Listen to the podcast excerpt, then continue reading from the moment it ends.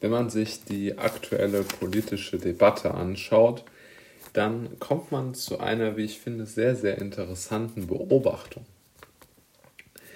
Die aktuelle Ampelkoalition mit ihrem Gesundheitsminister Lauterbach versucht aktuell ein Gefühl, ich würde wirklich sagen ein Gefühl im Menschen zu triggern, hervorzurufen, das kein besonders gutes Gefühl des Menschen ist oder keine besonders gute Eigenschaft, so würde ich es formulieren.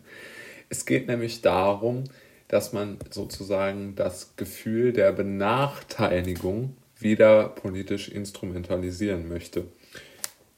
Und das halte ich ähm, für sehr, sehr schlecht. Und das möchte ich hier erstmal kurz aufzeigen, warum ich glaube, warum es so ist.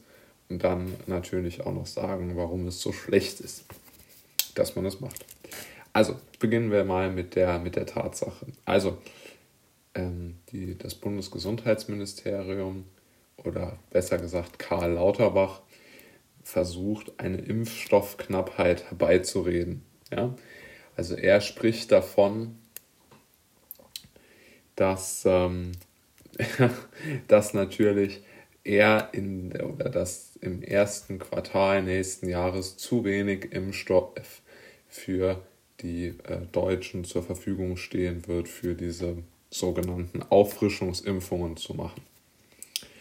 Und ähm, das ist natürlich, wenn man sich die, die Zahlen anguckt, das Datenmaterial, die Bestellmengen, die Deutschland einfach eingefahren hat und, und, und registriert hat und das, äh, also ich glaube, Deutschland hat wirklich nicht so viel bestellt in seiner Geschichte wie Impfstoff da ähm, ist wirklich ein absoluter Irrglaube vorhanden, dass man meint, der würde ausgehen. Ich habe mir auch die, die, ähm, äh, die großen, äh, was heißt die großen, die bekannten Statistiker, Medizinstatistiker, auch, auch ähm, Mathematiker, die ja sich im Internet mittlerweile tummeln, die ich sehr empfehlen kann,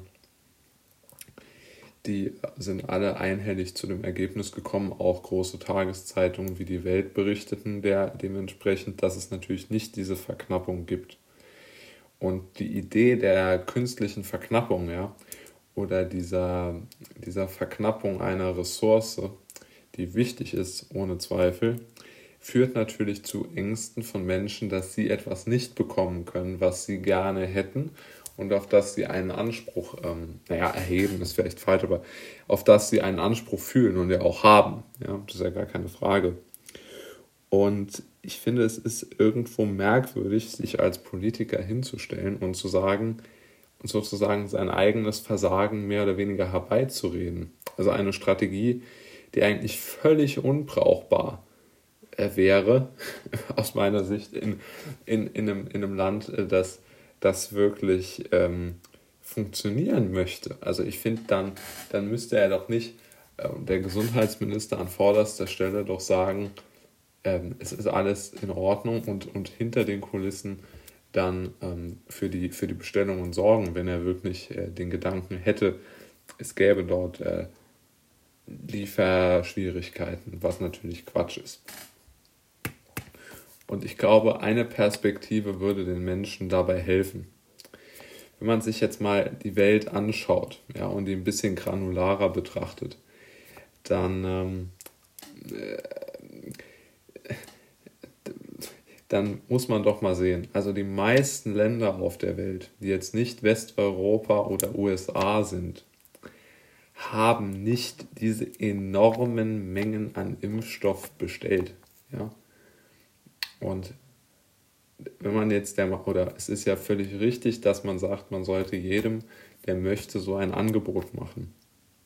Dann wäre es natürlich enorm wichtig, hinzugehen und zu sagen, naja, irgendwann müssen wir den Impfstoff, oder es ist, es ist sogar vermutlich ethisch, also es ist, glaube ich, tatsächlich eine ethische Pflicht, jedem die bestmögliche die bestmöglichen Medikamente zugänglich zu machen.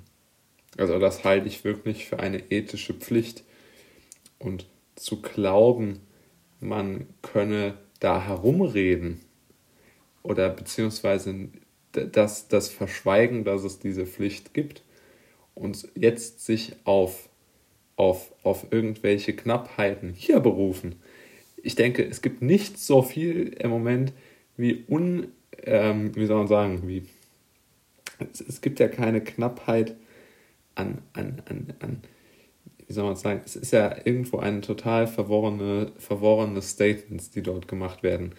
Es ist doch offensichtlich, dass man ganz einfach keine Knappheit der Impfstoffe hatte, sondern eine logistische Knappheit, weil man diese Booster-Impfungen unterschätzt hat und gedacht hat, naja, das können die Hausärzte schon machen und hat, man hat die Impfzentren geschlossen. Dadurch kam irgendwo das Gefühl der Verknappung, weil man auf so lange auf so einen Impftermin äh, warten musste in der Schlange. Aber wirklich zu glauben, man hätte eine Knappheit, wie sie zum Beispiel, ja, also in, der, in, in den weniger entwickelten Ländern gibt es die ja wirklich. Und zu glauben ist, also, dass ähm, man, man, man könnte hier dann davon sprechen, man hätte äh, von, einem, von einem medizinischen Gut, was so frei verfügbar ist, zu wenig. Ja, also da muss man schon sagen, hm, da lässt sich, glaube ich, sehr, sehr schwierig äh, argumentieren. Und ich höre sehr oft, mittlerweile aus interessantesten Quellen, das ist, finde ich, auch irgendwo eine gewisse Ironie. Also wenn man wirklich sagt, man muss wirklich sämtlichen Impfstoff aufkaufen, wie zum Beispiel die USA. Die USA hat Unmengen dieses Impfstoffs gekauft. Das ist wirklich eine Art von von, von ja, ich finde, von, von Vorsichtsdenken, was, wenn man sich die globale Perspektive anschaut, auf jeden Fall negative Konsequenzen hat.